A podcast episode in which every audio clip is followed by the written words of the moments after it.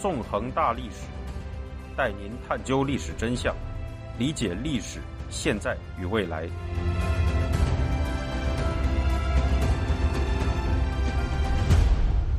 大家好，欢迎大家收听《纵横大历史》，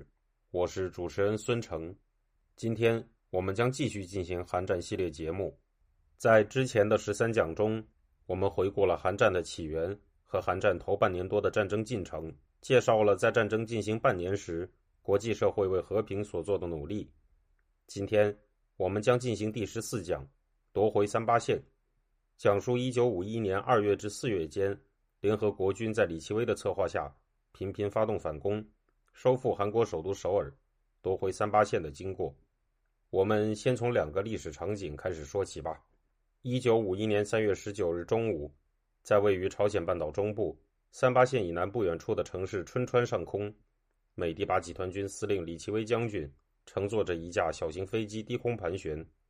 这架飞机上只有两个人。分别是李奇微富有冒险精神的飞行员麦克林奇上尉和李奇微本人。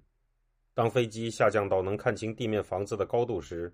两人仍未发现任何敌人的踪影。于是，李奇微决定进行一次大胆的行动，由他和林奇两人占领这座城市。在李奇微的指令下，林奇依靠高超的飞行技术，将飞机降到电线以下，擦着边滑行，躲过一座石桥。接着马上降得更低，以躲开更多的电线。最后，在通往火车站的一条又脏又窄的公路上着陆了。飞机落地之后，两人各自手持一支卡宾枪钻出机舱。随后，林奇对李奇微说道：“掩护我！”并持枪跑向最近的房子。这时，一阵声音从房子的地下室传来。林奇立即持枪瞄准，却发现从房子里钻出了一个笑着的小男孩和十几个平民。随着两人沿街行进。越来越多好奇而友好的韩国民众钻出房子，走到了街上，却没有任何中共或北韩军人的影子。两人随即检查了附近的桥，发现上面也没有任何爆炸物。就在这时，美国骑兵第一师的车队开了过来，车上的官兵们惊讶地发现，他们的集团军总司令已经先他们一步收复了春川这座重镇。四天之后，在一九五一年三月二十三日早上，李奇微再次参加了前线的战斗。这一次，在李奇微的策划下，美国第一八七空降团在三八线西部以南不远处的村庄文山里附近进行了空降作战，希望堵截中共军向北逃跑的退路。这一次，林奇将飞机降落在了一条大堤上，而在降落点周围，美国伞兵正在和中共军激烈的交火。在子弹横飞的情况下，李奇微走下大堤，视察了正在勇敢作战的部队，林奇则在现场组织起一批士兵。拔掉了中共军的一处机枪掩体，捉到了四名俘虏。当有士兵在战场上发现李奇微时，惊呼道：“上帝，那不是李奇微将军吗？”李奇微的两次上述行动，只是一九五一年二月至四月间联合国军气势如虹的反攻的一部分。和他并肩作战的，则是美第八集团军的二十三万名官兵。这也是自中共军直接参加战争以来。联合国军第一次进行长时间的连续攻势，那么，联合国军在这一阶段的反攻是怎么进行的呢？共产集权阵营的军队在这一阶段又为什么会在战场上频频后退呢？要明白这些问题，我们就要首先回顾一下此前的战况。如上一讲所述，中共北韩联军在一九五零年底发动第三次战役，并在一月上旬侵占了韩国首都首尔。在识破中共军星期攻势本质的情况下，李奇微制定了一套应对战术。首先命令部队后撤到三七线，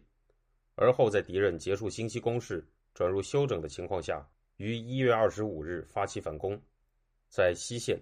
美国第一军和第九军发动了狼狗作战和霹雳作战，重创了中共第五十军，将战线推回汉江南岸，与首尔仅有一江之隔。在中线。美国第十军和韩国第三军在二月发起了围捕作战，随即遭遇到中共北韩联军集结重兵展开的二月攻势。尽管中共北韩联军在横城击溃了韩国第三军，但随后又在二月十三日至十五日的底平里之战中惨败，其二月攻势也由此被联合国军粉碎。到一九五一年二月十六日，中共北韩联军的二月攻势完全结束，共产集权军队开始全线北撤。在共产集权阵营编写的战史中，1951年1月25日至2月16日间的作战被称为第四次战役第一阶段。在这一阶段，双方互相进行着一进一退的攻防，最终以联合国军的胜利告终。此后两个多月的作战，则被共产集权阵营称为第四次战役第二阶段。在这个阶段，联合国军转入了全线反攻，中共北韩联军则一直在步步后退。如前所述，自1950年12月以来，作为前线中共军总指挥官的彭德怀，因为部队伤亡惨重，一直不愿意继续进攻在三八线以南作战。然而，在斯大林和毛泽东的严令下，他不得不发动第三次战役，但却在攻下首尔后迅速结束了这次进攻。此后，彭德怀又希望将部队迅速撤回，不愿在汉江南岸进行代价巨大的防御战，而他的这种现实考虑依然被斯大林和毛泽东否决，结果导致了中共第五十军的失败和惨重损失。随着二月攻势的惨败，中共北韩联军的损失。已经达到了彭德怀无法忍受的程度。一九五一年二月十七日，彭德怀与北韩要员朴一宇联名发布命令，要求各部转入运动防御，采取以空间换取时间的方针，步步后撤，为后续中共军队进入前线争取时间。根据彭德怀的计划，七个中共军和五个北韩军团在三八线以南构筑了两道防御阵地，准备迎接联合国军即将发动的反攻。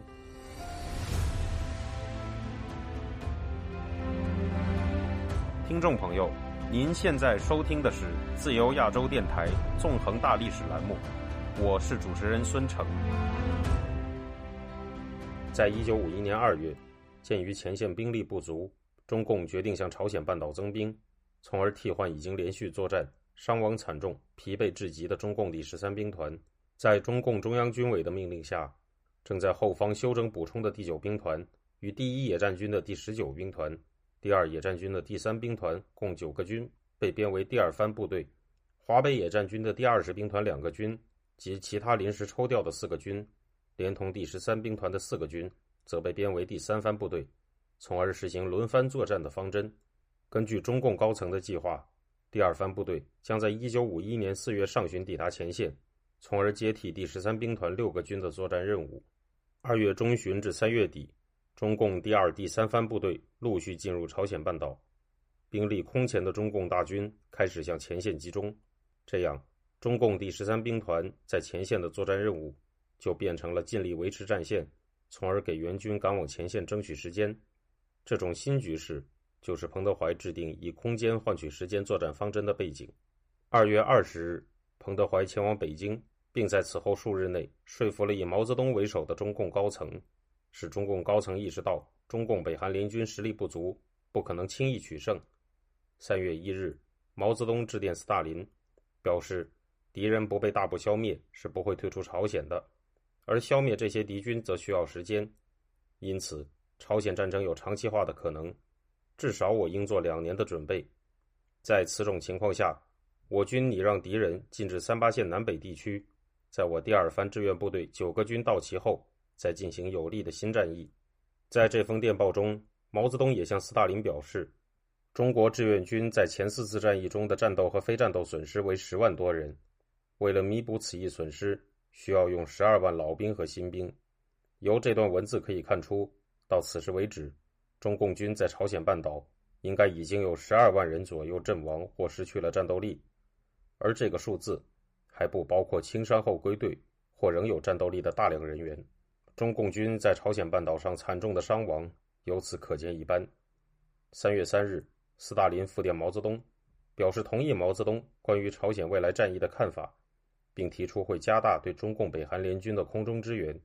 将别洛夫将军指挥的第一五一、第三二四两个歼击机师的基地转移到朝鲜境内，以掩护中朝军队的后方。这样，在现实面前，斯大林和毛泽东狂热的头脑终于冷静下来。开始准备进行长期作战。在联合国军方面，随着中共北韩联军的二月攻势被粉碎，李奇微立即命令部队转入了反攻。二月二十一日，联合国军发起屠夫作战，全线北进，旨在阻止中共北韩联军取得休整和重新编成的充裕时间。美第八集团军的五个军由西到东，按照美国第一军、美国第九军、美国第十军、韩国第三军和韩国第一军的顺序一字排开，横贯朝鲜半岛，向北按部就班的推进。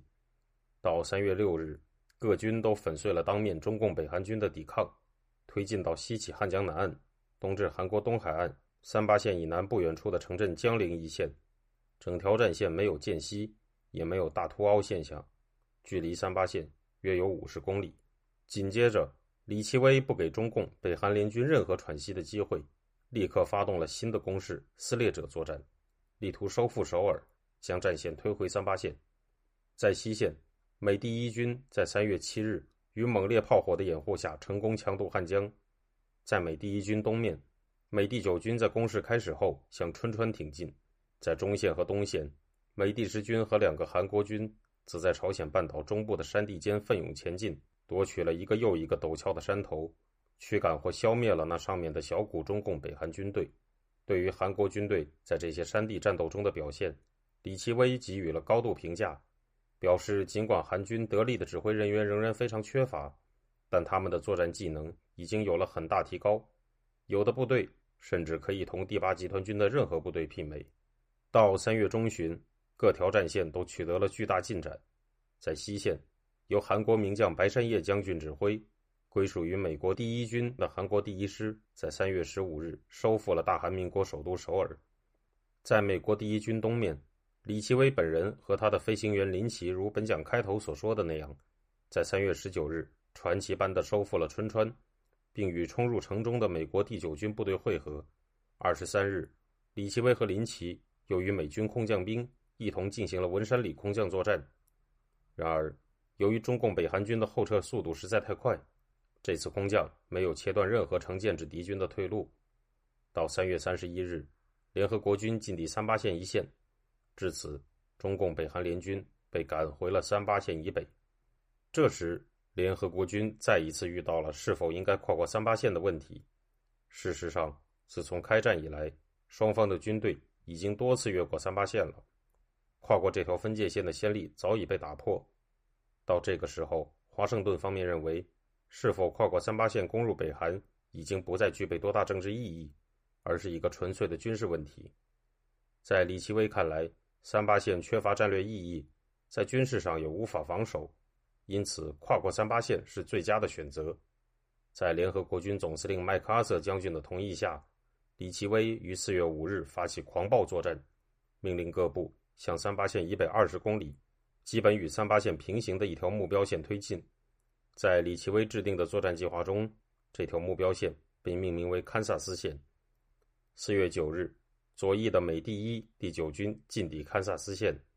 东海岸的韩国第一军则在舰炮的掩护下迅速向北突破。但在中线，美第十军和韩国第三军则因为地形险峻，进展较为缓慢。到四月中旬。尽管中共军在中线打开了面积达三十九平方公里的华川水库的闸门，试图对美军进行水攻，但美第九军还是在四月十六日攻克了华川水库。由于左翼进展迅速，李奇微又在西线设置了一条更为前出的、名为犹他线的目标线。尽管中共北韩联军在全线燃起大火，试图以烟火阻止联合国军的空袭和进攻，但美第一军和第九军。还是在四月十九日进抵犹他县，而在犹他县以北不远处，李奇微再画出了一条名为怀俄明线的新目标线，命令美第一、第九军在四月二十一日继续进攻，不给敌人喘息的时间。然而，就在这时，兵力前所未有的庞大的中共北韩大军已经在联合国军前方虎视眈眈，准备发起韩战中规模最大的攻势，也就是共产集权阵营所说的第五次战役。但在讲述这次规模浩大的作战之前，我们首先需要关注，在一九五一年四月发生在联合国军中的一起人事变动。战功卓著的联合国军总司令麦克阿瑟将军，在四月十一日突然震惊地得知，自己被杜鲁门总统免职了。